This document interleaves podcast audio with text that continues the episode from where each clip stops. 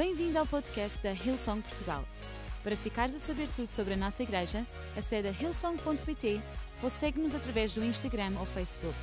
Podes também ver estas e outras pregações no formato vídeo em youtube.com.br hillsongportugal. Seja bem-vindo a casa. Livro de Jó, capítulo 14. Não fiquem já deprimidos. Há pessoas que, quando se fala no livro de Jó, ficam, ah, pronto, como se Jó fosse um livro para deprimir as pessoas. Erradamente, algumas pessoas dizem que o tema central do livro de Jó são as virtudes do sofrimento. Mas não podiam dizer coisa mais errada. O tema central do livro de Jó são as virtudes daquele que está conosco no sofrimento. E eu queria ler uma passagem do livro de Jó. Não se esqueçam que o livro de Jó é um livro de poesia. Capítulo 14, versículo 7 a 9, eu vou ler na nova tradução, linguagem para hoje, e diz assim: Para uma árvore há esperança. Se for cortada, brota de novo e torna a viver. Mesmo que as suas raízes envelheçam e o seu tronco morra na terra, basta um pouco de água e ela brota soltando galhos como uma planta nova. Até aqui a palavra de Deus. O título da minha mensagem hoje é: Tudo o que precisamos é um pouco de água. Tudo o que precisamos é um pouco de água. Este texto magnífico, ou esta porção de texto magnífico do livro de Jó, como eu disse, é, é, é, é um livro de poesia está-nos a falar acerca de árvores e de água. E diz que para uma árvore há esperança. Para uma árvore há esperança. É uma afirmação absoluta. Diz que para uma árvore há esperança. E depois continua na linguagem poética a dizer alguma coisa que todos nós sabemos. Se for cortada, brota de novo e torna a viver. Mesmo que as suas raízes envelheçam e o seu tronco morra na terra e depois vem, basta um pouco de água e ela brota soltando galhos como uma planta nova. Árvores e água. Eu queria ler também no livro dos Salmos, no capítulo 1, versículo 1 a 3, e vou ler agora na versão o livro, e diz assim: Feliz é aquele, agora está a falar de pessoas, feliz é aquele que não segue o conselho dos ímpios e não vai pelo caminho dos pecadores, nem se senta na companhia dos escarnecedores. Antes, tem o prazer em fazer o que o Senhor ensina, meditando dia e noite na sua lei, na sua palavra. É como, lembram-se? Salmos, linguagem poética. Ele agora está a dizer: aqueles que põem a sua confiança em Deus e na Sua palavra e a seguem e lhe obedecem, diz: eles são como, ou seja, faz a comparação, são como, o que é que diz? Árvore plantada junto a cursos de água. Árvore e água. Aqueles que colocam a sua confiança na palavra de Deus e seguem a palavra de Deus são como? Ou seja, o texto está a dar a sua interpretação poética. O que é que isto quer dizer? São como árvores junto a rios, a ribeiros, a riachos de água. Árvores e água. E diz que na época própria dão fruto e cujas folhas não murcham, e tudo o que fizerem prospera. Uau! A Bíblia diz que aqueles que seguem e confiam em Deus e na Sua palavra são como árvores plantadas junto a cursos, a ribeiros, a rios de água. Leamos outro texto ainda. João capítulo 7, passemos para o Novo Testamento. João capítulo 7, Evangelho de João capítulo 7, versículo 37 a 39 parte A, primeira parte do versículo 39. E diz assim, na versão o livro também: No último dia, o momento mais importante da festa, Jesus clamou às multidões: Se alguém tem sede, venha a mim e beba. Pois as Escrituras dizem que do mais íntimo de todo aquele que crê em mim, que Salmos diz que são como árvores plantadas junto a cursos de água, todo aquele que crê em mim sairão rios de água viva. E agora vem no versículo 39 a interpretação do que ele estava a dizer. Referia-se Jesus ao Espírito Santo que seria dado a todos quantos crescem nele. Hum. Alguém está a ver? Aqui o quadro? Querem ler outra vez Jó, capítulo 14, à luz do Salmo número 1 e de João, capítulo 7? Vamos lá ler outra vez. Jó, capítulo 14. Para uma árvore há esperança. O que é uma árvore? Todos aqueles que colocam a sua confiança em Deus e na Sua palavra serão como árvore. Para esses há esperança. Para uma árvore há esperança. Se for cortada, brota de novo e torna a viver. Mesmo que as suas raízes envelheçam e o seu tronco morra na terra, Basta um pouco de água e tornará a viver. O que é a água? É o Espírito Santo, que é dado a todos aqueles que nele creem. Ora, Salmo 1 diz que todos os que creem nele são como árvores plantadas junto a ribeiros de água. E João diz: Pois aqueles que creem a todos lhe é dado o Espírito Santo. E eles não têm apenas junto a um ribeiro, eles têm um ribeiro a fluir dentro da sua própria vida. Será que alguém já está a perceber o que é que Jó estava a falar? Hum. Tudo o que precisamos é de um pouco de água. Amém? É de um pouco de água. Há sempre esperança para os que confiam em Deus e na Sua palavra. Ora, lendo estes textos e outros textos podíamos ler como referências cruzadas interpretativas desta linguagem poética, à luz destes textos, ora, uma árvore são todos aqueles, ou como uma árvore são todos aqueles que confiam em Deus e obedecem à Sua palavra. E a Bíblia tem esta frase absolutamente absoluta, desculpem o pleonasmo, no capítulo 14 de Jó, e diz: há esperança para uma árvore. Há esperança para uma árvore. Deixa-me dizer-te uma coisa: nunca percas a esperança. Porque, ao contrário do que o ditado popular diz, que a esperança é a última coisa a morrer. Bem, até é uma frase um bocadinho motivacional. A esperança é a última coisa a morrer. Mas não é isso que a Bíblia diz. A Bíblia diz que a esperança não é a última coisa a morrer, porque a esperança nunca morre. Aliás, a esperança venceu a morte, porque a esperança é uma pessoa.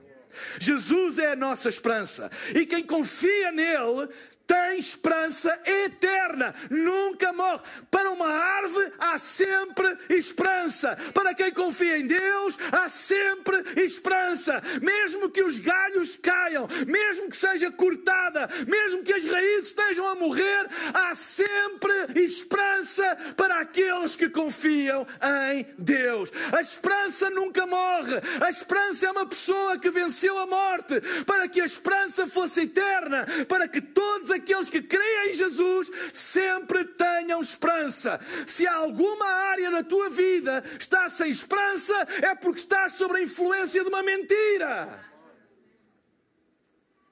Porquê? Porque quem confia em Deus tem sempre esperança. Não morre a esperança. Não morre a esperança. Na vida perdemos coisas. A Bíblia diz: uma árvore pode perder os seus galhos, pode ser cortada, pode ser ferida. E é verdade, nós podemos perder coisas. O livro de Jó é um livro que começa com uma narrativa poética de tudo aquilo que Jó perdeu na vida, mas não acaba assim. Jó não acaba como alguém que perdeu tudo na vida. Jó acaba como alguém em que tudo lhe foi restaurado em abundância na vida. É assim que acaba o livro de Jó. Jó não é um livro de desespero. Jó não é um livro de falta de esperança. Jó é um livro que, ainda que tu caias ao mais fundo do poço, ao mais fundo que um ser humano pode cair ou perder, ainda assim há esperança para as árvores, há esperança para aqueles que confiam em Deus que Ele tem poder para trazer de novo, muito mais em abundância, de tudo aquilo que eventualmente te tenha sido retirado da vida. Sabem? Para uma árvore há esperança. Se for cortada, brotará de novo e tornará a viver. O emprego que perdeste, o negócio que caiu, a saúde que foi roubada, o relacionamento que se destruiu, a esperança que foi embora, tudo, se tu colocares a tua fé em Cristo, tudo poderá e voltará a brotar de novo. Esta é a mensagem do livro de Jó. É possível uma árvore ser cortada e ser ferida? Sim. É possível que alguém que confie em Deus e siga a palavra de Deus ser ferido e cortado e, e, e, e roubado de algumas coisas na sua. É, é possível. É possível. Mas a esperança é tudo aquilo que for cortado, tudo aquilo que for roubado, basta um pouco de água para que volte a brotar de novo outra vez. O versículo 8 diz: Mesmo que as suas raízes envelheçam e o seu tronco morra na terra, basta um pouco de água e ela brotará soltando galhos como uma planta nova. Tudo o que precisamos é de um pouco de água. Tudo o que a árvore precisa, mesmo quando está envelhecida, mesmo quando está à beira da morte, é de um pouco de água e ela voltará a brotar, soltando galhos novos como se fosse uma árvore nova.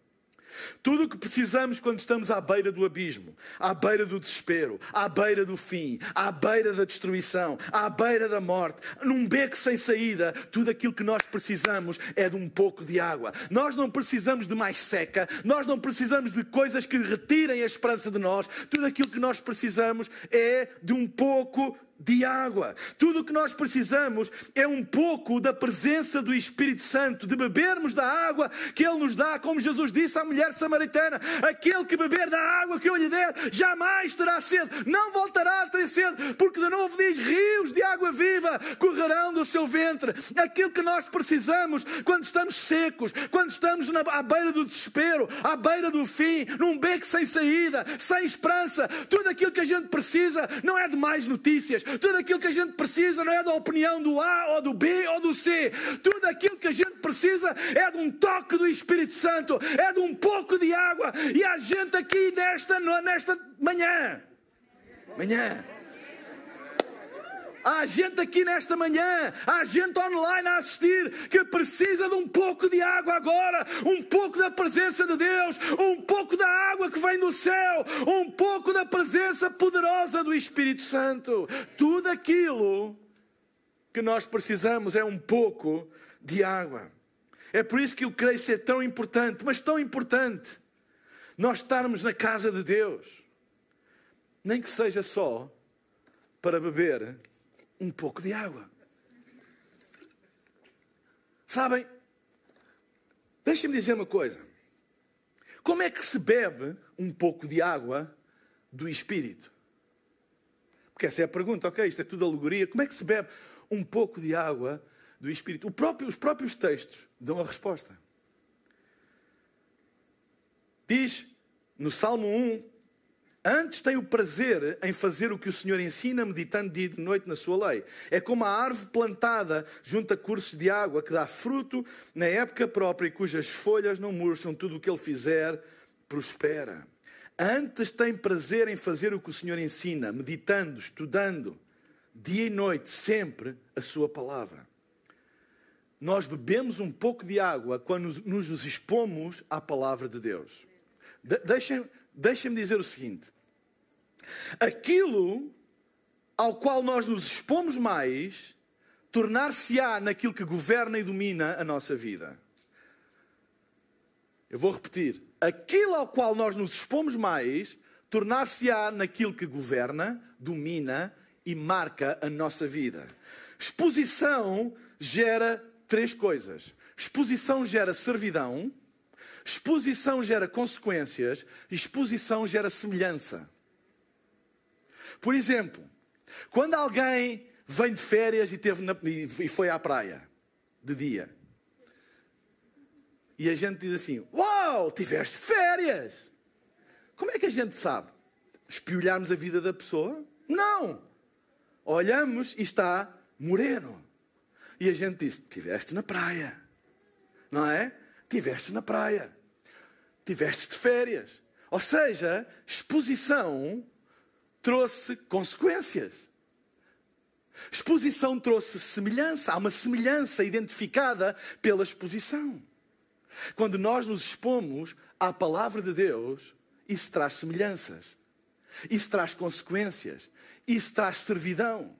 Se tu te expões a conversas más, ou se a única coisa que tu te expões é as notícias, isso vai trazer servidão. Vais perder a esperança.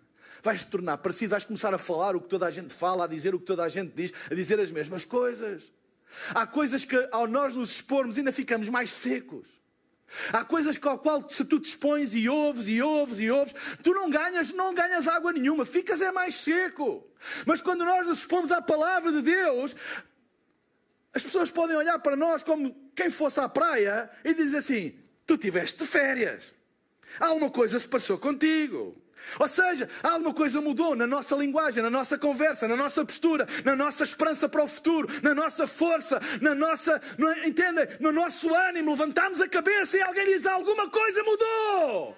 O que é que mudou? Exposição gera servidão, a exposição gera consequências, a exposição gera semelhança.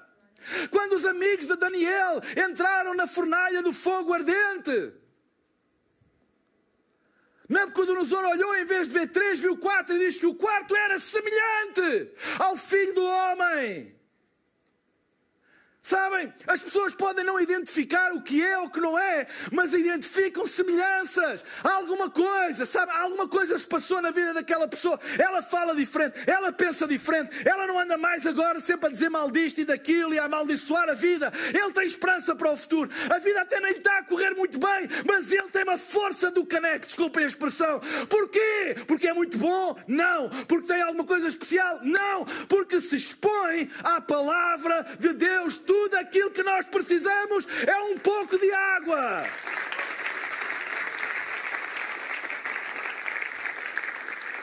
Basta uma manhã, uma tarde, uns minutos expostos à palavra de Deus, que a nossa vida recebe um pouco de água e, de água e reanima-se. Quantas pessoas entraram desanimadas na casa de Deus, entraram abatidas, sem esperança, mas ouviram, expuseram-se à palavra de Deus e saíram de cá. Podem não saber teologia, podem não saber nada da Bíblia, mas saíram de cá pelo menos a dizerem assim: há alguma coisa se passou ali dentro e eu sinto-me melhor, eu estou melhor, eu estou mais levantado, o meu ânimo foi restaurado. Porquê? Porque se expuseram fizeram. Não subestemos o poder da exposição. Não é apenas saberes, é expor-te. Sabem, o poder da igreja, o poder das nossas reuniões, não é o pregador, não é os músicos, ou as luzes, ou isto, ou aquilo. O poder é a exposição à palavra. É isso que rebenta todas as amarras. É isso que vai contra todas as mentalidades que te destroem. É isso que levanta o teu ânimo e a tua, e a tua, e a tua autoestima. É a exposição à palavra. Até pode haver coisas que tu não entendes na sua plenitude, mas só pelo facto de estar exposto. Só um pouco de água às vezes podemos não entender o que é que o pastor quis dizer com aquele versículo, ou o que é que. Eu tenho, há pessoas que dizem assim, pastor, mas eu tenho dúvidas, bem-vindo ao clube. Mas nós não precisamos de saber tudo para receber o poder daquilo ao qual nós nos expomos. Eu não preciso de saber como é que o sol faz escurecer a minha pele para que ela escureça. Ninguém pode dizer, ah, eu vou à praia, está sol, vou à praia, mas como eu não sei como é que, como é que a pele escurece, ela não vai escurecer. Experimenta. Ficas que nem uma lagosta. O desconhecimento das, da, dos mecanismos de funcionamento das leis da natureza não nos inibem nem nos privam das consequências dessas mesmas leis. Eu não sei como é que a lei da gravidade funciona, portanto eu posso andar sobre o ar. Experimenta. Ah, eu não conheço tudo da teologia, expor a palavra de Deus não vai fazer efeito nenhum. Experimenta. Eu nunca estudei a Bíblia, portanto eu expor-me à Bíblia não vai a, a, pregação da palavra não vai fazer efeito nenhum. Ah, aquela pessoa não acredita na existência de Deus, não vai fazer efeito nenhum expor-se à palavra de Deus. Experimenta. Experimenta. Experimenta até que a água toca as raízes secas da tua vida e tu não vais conseguir explicar o que é que está a acontecer, mas sabes que alguma coisa está a acontecer. Porquê? Porque exposição gera servidão. Exposição gera consequências. Exposição gera semelhança. Hum. E aquilo que gera é aquilo que tu te expões, não é aonde tu te expões. Sabem? Tu podes vir aqui a este lugar, a uma segunda-feira, ter exatamente tudo igual ao que está aqui e nada acontece. Porque não é o lugar onde tu estás é o lugar com quem tu estás. Tu podes ir à praia de noite, não vais ficar moreno. Porque não é a praia que te torna moreno, é o sol. Entende o que eu estou a dizer? É o sol. Claro que o sol, agora vem os especialistas, ah, mas o sol na areia é verdade, e o iodo da praia, é tudo verdade, mas se não houver sol, não há nada. É a mesma coisa. Uau, os nossos voluntários são incríveis, recebem as pessoas com um coração enorme. A nossa música é fantástica. Tudo o que nós fazemos, fazemos com excelência. Uau, fantástico, mas se não houver água, ninguém, não há raiz, não há raiz que seja reanimada, não há árvore que dê fruto. Sabem, aquilo, a grande, sabem, a grande diferença da igreja de Cristo é essa. Nós somos animados pela água do Espírito, todos aqueles que nele creem. A água do Espírito. Então, nós bebemos um pouco de água pela exposição à palavra. Em segundo lugar, pela fé em Cristo. João capítulo 7, 38 e 39 diz: As Escrituras dizem que do mais íntimo de todo aquele que crê em mim sairão rios de água viva e referia-se ao Espírito Santo que seria dado a todos quantos crescem nele. A minha pergunta é: no que é que tu crês hoje? Não é naquilo que tu dizes que crês, é naquilo que tu crês mesmo. Porque há pessoas que dizem que creem numa coisa, mas no fundo do coração eles creem noutra. Como é que isso se vê? Pelas decisões que eles tomam, pelas ações que eles tomam, pela linguagem deles. Ou seja, a pergunta é: no que é que tu crês hoje? Onde é que tu colocas mais a tua confiança? Deixa-me dizer uma coisa: olha, ouvir algumas vozes hoje é como secar mais aquilo que já está seco. Então, nesta altura, nós vivemos tempos meio confusos, meio estranhos. Eh, e não estou a falar de, de como é que se diz? Do, do vírus. Há, há, há tanta vírus de outras coisas. Tipo, confusão em todo lado. Uns dizem uma coisa e outra, e coisas estranhas que a gente nunca ouviu, e pá, pá, pá. um mundo meio confuso, muito polarizado. Parece que não há, não, há, não há ninguém que tenha um bocadinho de bom senso para conversar sobre. É tipo tudo muito. Não é? Os daqui, os dali. Pá, pá, Parece que a vida é todo um Benfica Sporting, ou um Benfica Porto, ou um, ou um Barcelona Real Madrid. É, ei! E a gente às vezes ouve pessoas a falarem e eles dizem uma coisa, e se for preciso, na mesma conversa, dizem o seu contrário. Tempos confusos em que nós muitas vezes vamos atrás disso. Ei, esta é a altura de nós ouvirmos e queremos na palavra de Deus e colocar a nossa fé em Cristo. Que Ele não falha. A Bíblia diz: aqueles que confiam no Senhor nunca serão confundidos. Nunca serão confundidos. Nunca ficarão confundidos. Quando nós colocamos a nossa confiança em Deus e na Sua palavra, é como beber um pouco de água. Há uma ligação entre fé e o Espírito Santo. Há uma ligação entre a fé e o Espírito Santo. De Deixa-me explicar isto. Eu às vezes ouço pessoas dizer assim: ai, Deus não está ali. Não. Deus é omnipresente, é um atributo da sua natureza. Ele não pode evitar, não é uma decisão dele. Olha, eu vou para ali, eu vou. Nós temos decisões, não é? Eu hoje vou para ali, amanhã vou para lá, porque nós não somos omnipresentes. Não é? Mas Deus não é uma decisão. Deus não decide estar ali ou não estar ali. Ele está em todo lugar porque é, todo lugar porque é a sua natureza.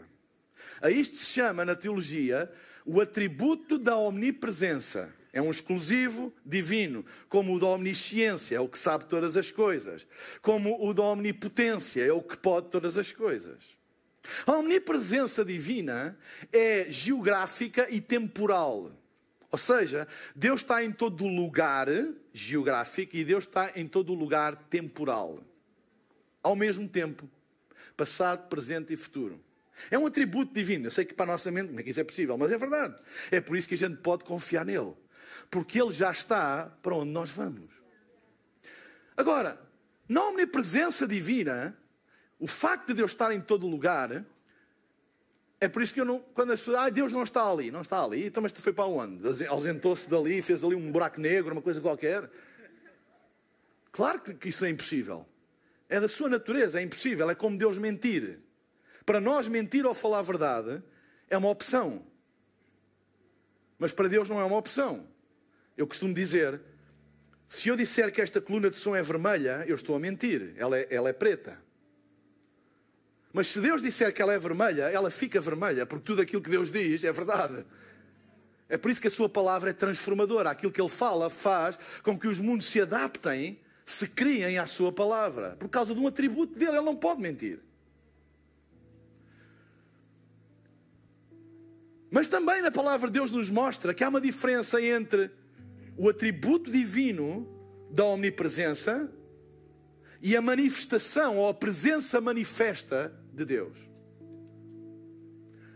Deus está em todo lugar e manifesta a sua presença aonde Ele quer. Deixem-me pôr assim. Deus manifesta a sua presença ao toque da fé. A fé é aquilo que faz com que uma, uma presença, fruto de um atributo, que é igual em todo lado, se torne manifesta, visível. Existem coisas, pela fé, que fazem com que aquilo que é invisível, que é a sua presença, se torne visível. Deus é espírito, está em todo lugar, é invisível. Nós sabemos, porque confiamos na palavra de Deus, que Ele está em todo lugar, mas não se manifesta, é invisível. A fé é aquilo que torna visível aquilo que para os olhos dos homens é invisível. E aquilo que nós chamamos numa linguagem uh, eclesiológica de igreja, Deus manifestou a sua presença. Não é que Ele não esteja, Ele está lá sempre. Mas a fé faz com que a presença da omnipresença, do caráter, da natureza de Deus se torne visível. Entendem o que eu estou a dizer? Quando a Bíblia diz que a água que nós bebermos é a presença do Espírito Santo, ele está a falar de quê? Está a falar da presença manifesta de Deus. A fé faz com que aquilo que está em todo lugar, invisível, se torne de alguma maneira visível, palpável, observável, sentido, sei lá, ou seja, a nossa esfera natural entra em contacto com a esfera que é espiritual. Como é que o espiritual entra em contacto com o natural? A Bíblia ensina. Pela fé, tu tens que crer. E se tu creres, verás. A glória de Deus não é o que diz. Se creres, verás. Crer é invisível, ver é visível. Crer é do mundo espiritual, ver é do mundo natural. Se tu creres, verás. Primeiro vem o espiritual e depois o natural. Se tu creres, tu verás. Há uma ligação entre a fé e a manifestação do Espírito Santo. Terceiro lugar, a terceira maneira de nós provarmos desta água, ou de bebermos um pouco desta água, eu queria ler uma passagem, a última que eu vou ler, prometo. Efésios capítulo 5, versículo 18 a 20. Diz: E não vos embriagueis com vinho, em que há contenda, mas enchei-vos do Espírito falando entre vós, com salmos, hinos e cânticos espirituais, cantando e salmodiando ao Senhor no vosso coração, dando sempre Graças por tudo ao nosso Deus e Pai, em nome do nosso Senhor Jesus Cristo. Então, a terceira maneira que nós podemos beber desse, um pouco de água é através da nossa ligação ao corpo, à igreja. Reparem bem no texto: não vos embrigueis com vinho em que há contenda, não bebam muito vinho porque entram em conflito, em contenda, né, uns com os outros, mas encheios do Espírito, falando entre vós. Sabem, há quatro coisas exclusivas da Igreja de Cristo. A Igreja de Cristo tem muitas facetas, mas há quatro que são exclusivas. Não encontras em mais nenhuma organização, em nenhuma instituição, em nenhuma associação, em nenhuma ONG, IPSS, o que tu quiseres. Há muitas coisas similares que nós encontramos, graças a Deus. Há muitas coisas que a igreja faz e que outras organizações fazem tão bem, ou algumas até melhor, graças a Deus por isso. Mas há quatro coisas exclusivas da igreja. Estão aqui neste texto. Primeiro, na igreja há profecia. Em mais nenhum lado há voz profética. A única voz profética no mundo é a igreja. O que é isto de voz profética?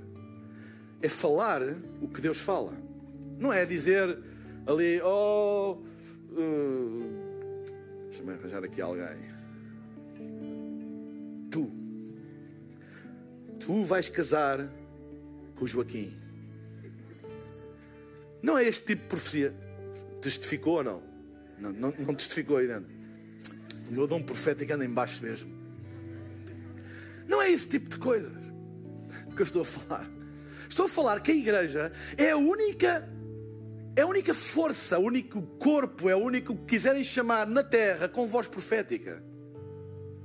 Mais ninguém tem uma voz profética. Se a igreja se calar, não há profecia. E sempre antes da água vir, tem que haver uma voz profética. A Bíblia está cheia de exemplos. Querem alguns? Vocês lembram-se do servo de Elias que mandou lá ir ao, ao monte?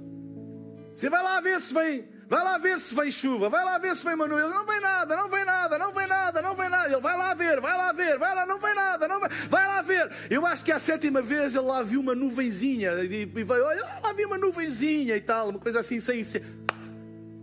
Fazer a mala que vem uma, vem uma enchente. E veio. Sempre há uma voz.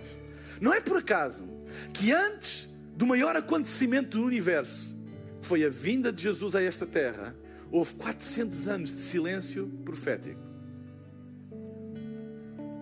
Nada. Nada. Nem um profeta, nem nada. 400 anos. 400. 400 anos de silêncio profético. Mas antes de Jesus manifestar na terra, veio um profeta. Alguém se lembra o nome dele? João Batista. Ele veio numa época em que, coitado, pagou com a vida. Mas foi a voz que clama no deserto. E há pessoas que pensam, ah, ele estava no deserto. Não, o deserto são 400 anos de silêncio. Eu oro a Deus para que a igreja no mundo, em Portugal, nunca entre num período de silêncio que a gente continue a proclamar as boas novas. Com 50%, com 75%, com 100%, online, com máscara, sem máscara, que a gente continue a ser uma voz profética, que não haja silêncio. Silêncio profético, porque a igreja é a única voz profética na terra, não há outra. Se a igreja se calar, não há outra. É por isso que a Bíblia diz: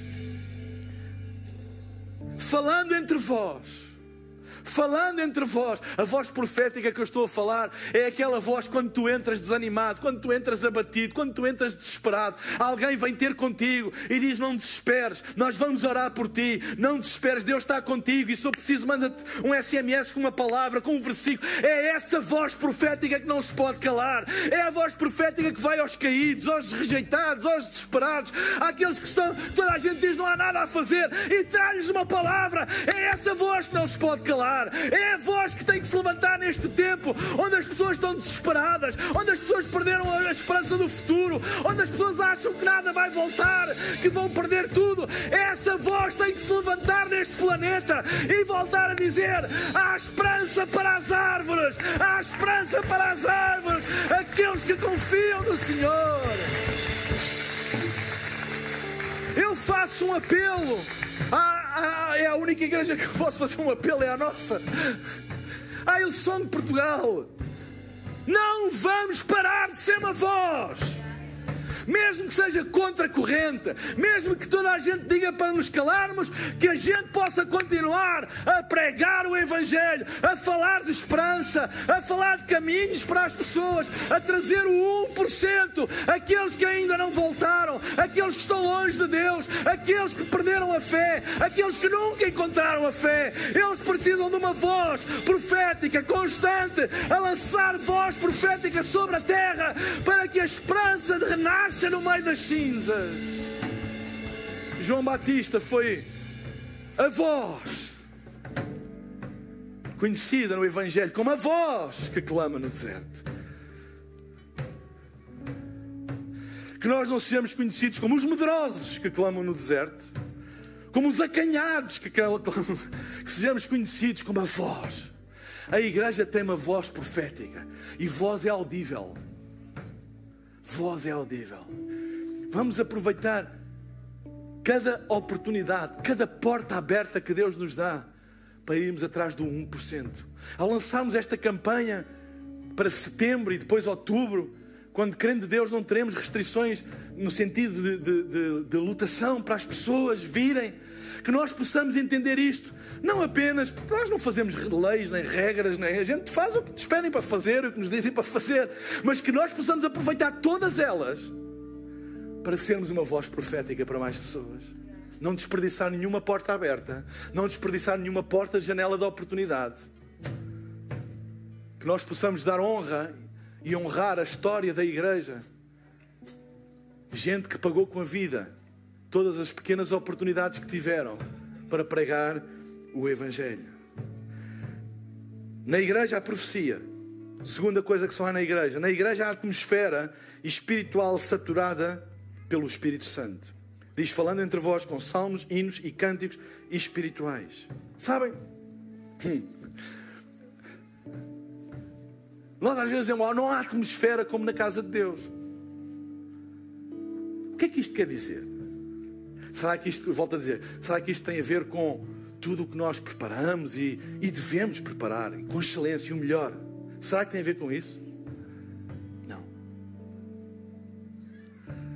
A atmosfera é soprada, é animada por uma presença sobrenatural do Espírito Santo, onde pessoas com fé se juntam e tornam visível, perceptível, mesmo a quem não sabe, a quem não percebe, a quem não conhece, torna-se perceptível, porque a fé faz com que Deus, que a presença, a presença, a omnipresença de Deus se torne manifesta. E é isso que Paulo estava a escrever aos Efésios: se vocês falarem entre vós em cânticos, em, em, em, em palavra espiritual, isso cria uma atmosfera de fé onde milagres podem Eu não faço milagres.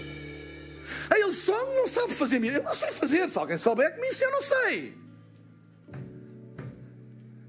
Cinco passos para orar por um doente. Três passos para fazer. Eu, olha, eu já dei cinco passos. Eu não sei fazer. Porque eu, eu já vi Deus fazer coisas sem eu dar nenhum passo. Quietinho. Que às vezes é o melhor que a gente tem que fazer. É confiar em Deus. Sabem?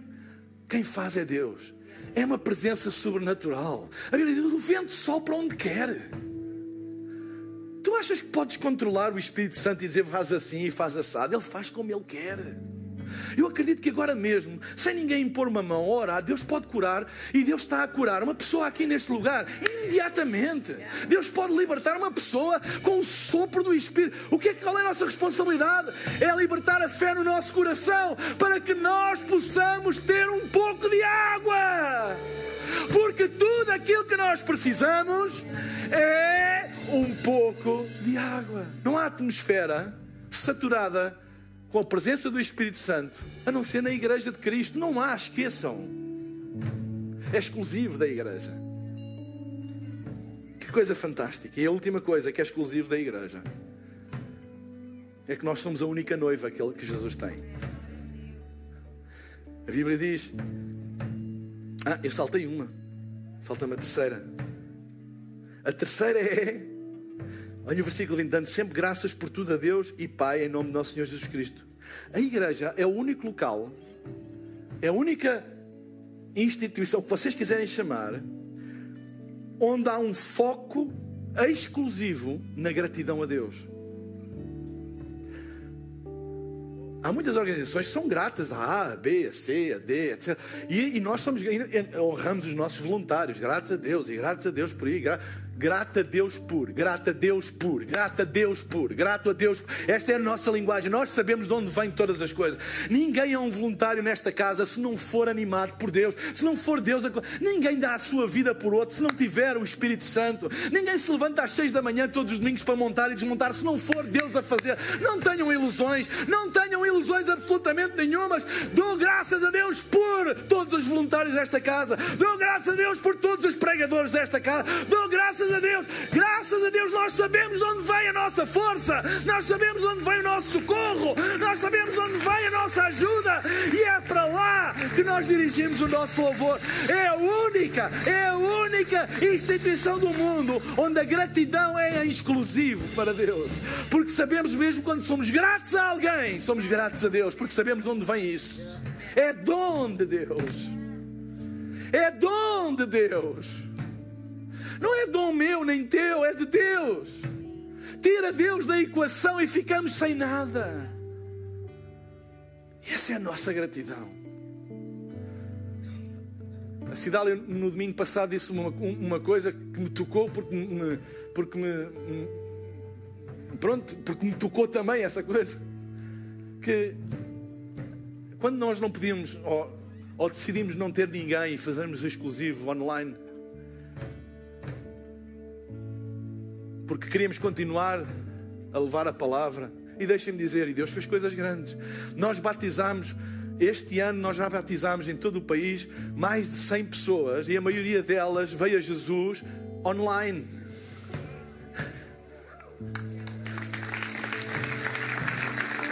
Mas para quem está aqui a falar para cadeiras vazias é uma dor de alma. Vocês não sabem a alegria para quem está aqui de ver você, mesmo com máscara, venham com as máscaras. Não, olha, eu já nem me importo. É uma alegria tão grande. Mas durante alguns meses, juntamente com a equipa de streaming, tivemos aqui, tivemos aqui.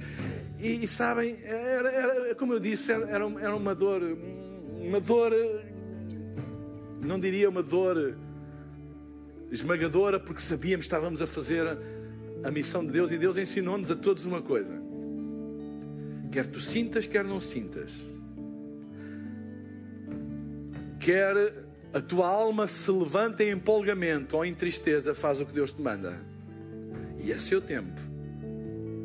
É seu tempo. Deus honrará. Deus restaura. Deus fará tudo, mas faz. Há dias que a gente sente e está com a, desculpa a expressão, com a pica toda e vou estar a igreja cheia. Blá, blá, blá. E há outros. Não podemos ter ninguém. Ser fiel a Deus sempre. Ser grato a Deus sempre. Ser sempre grato a Deus. Sempre, sempre grato a Deus. Nos momentos bons, nos momentos maus. Se tu quiseres encontrar razões para ser grato, tu vais encontrar sempre. Sempre, sempre, sempre, sempre encontrar gratidão. Não há, não há, sabem, não há não há nenhuma outra organização no mundo onde tudo, tudo resulte em final para a glória e para a graça e para louvor ao nosso Deus. E eu oro a Deus que agora que temos a oportunidade de estarmos todos juntos cada vez mais, que a gente não se esqueça de dar graças a Deus. Deus é obrigado por isto. Sabem, às vezes precisamos de perder alguma coisa para dar valor. Dizer obrigado, Deus. Obrigado, não há nada igual. Obrigado, Deus, não há nada igual. E agora sim, a última: Jesus é o noivo da igreja. Ele não tem outra noiva exclusiva. é a sua igreja. Eu, sabem, estas veias aqui crescem quando eu ouço pessoas a dizer e a desvalorizar a igreja. E que a igreja tem um papel tipo igual a todas as outras coisas, etc, etc. E muitas vezes usa-se aquela expressão: o que interessa não é a igreja, é o reino. Já ouviram isso? O que interessa não é a igreja, é o reino. Como se fossem duas coisas hum, antagónicas. Não há igreja sem reino e não há reino sem igreja. Porque a igreja é um plano de Deus. Jesus é a noiva, Jesus é o, é o noivo da igreja, que é a sua noiva exclusiva. Eu não sei quanto a vocês, mas quanto a mim, dá-me um certo gozo. Saber que eu, tu, nós, somos a sua noiva e Ele cuida de nós como uma noiva.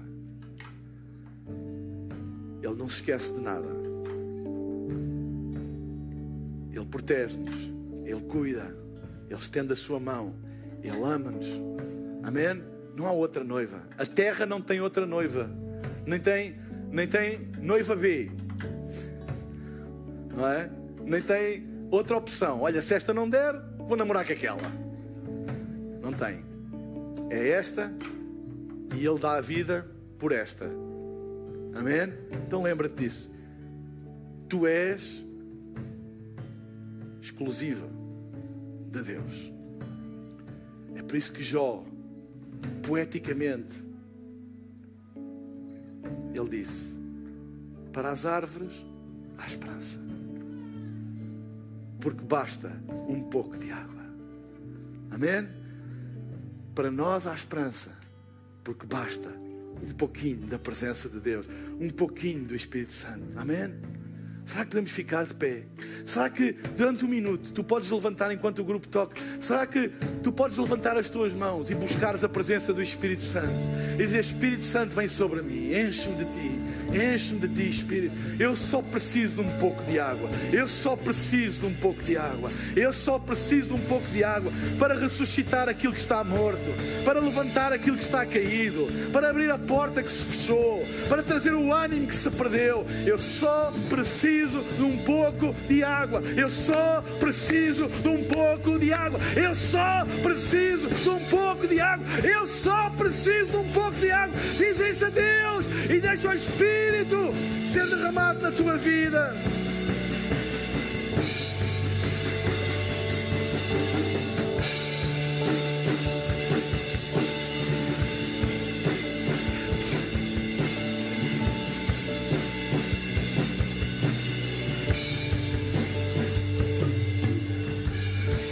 Antes de nós terminarmos, eu vou pedir para todos fecharmos os nossos olhos, porque eu queria dar uma oportunidade a todas as pessoas que ainda não receberam Jesus como seu Salvador e hoje querem se tornar árvores. Aqueles que confiam no Senhor. Aqueles que confiam na Sua palavra são como árvores. Se tu hoje queres colocar a tua confiança em Deus, se tu hoje queres colocar a tua fé, não nos homens, mas em Deus se tu hoje queres dar a tua vida a Jesus, eu quero fazer-te este convite para tu tomares essa decisão hoje. Talvez já tenhas tomado esta decisão um dia, mas tens estado longe de Deus e hoje queres fazer a tua paz com Deus, a tua reconciliação com Deus. Este convite é para ti também. Eu vou pedir daqui a pouco que todas as pessoas que querem tomar esta decisão que façam apenas um gesto levantando o seu braço para eu ver e eu irei fazer uma oração a Deus aqui do palco e irei pedir a todos para em voz baixa poderem repetir porque a Bíblia diz: se tu creres no teu coração e confessares com a tua boca, serás salvo. Fecha os teus olhos agora. Hoje é o teu dia. Esta é a tua oportunidade de tu dares a tua vida a Jesus, de tu experimentares o poder do Espírito Santo, de tu voltares para os braços do Pai, de fazeres a tua paz com Deus, a tua reconciliação com os caminhos da fé. Enquanto todos temos os nossos olhos fechados. Se tu és esta pessoa, agora mesmo no lugar onde tu estás, eu vou pedir que faças apenas um sinal levantando o teu braço. Levanta agora o teu braço em nome de Jesus. Eu estou a ver, eu estou a ver lá em cima também. Levanta bem alto para eu poder ver. Estou a ver ali, estou a ver, estou a ver, estou a ver, estou a ver. Fica com ele levantado, estou a ver. Bem alto, não tenhas vergonha. Esta é a tua declaração de fé. Fica com ele bem alto, estou a ver ali também. Fica com ele bem alto. Fica com o braço levantado bem alto e repete comigo esta oração agora. Toda a igreja. Pai Celestial, muito obrigado porque tu és bom em todo o tempo. Eu preciso de ti. Renova a minha força, a minha esperança.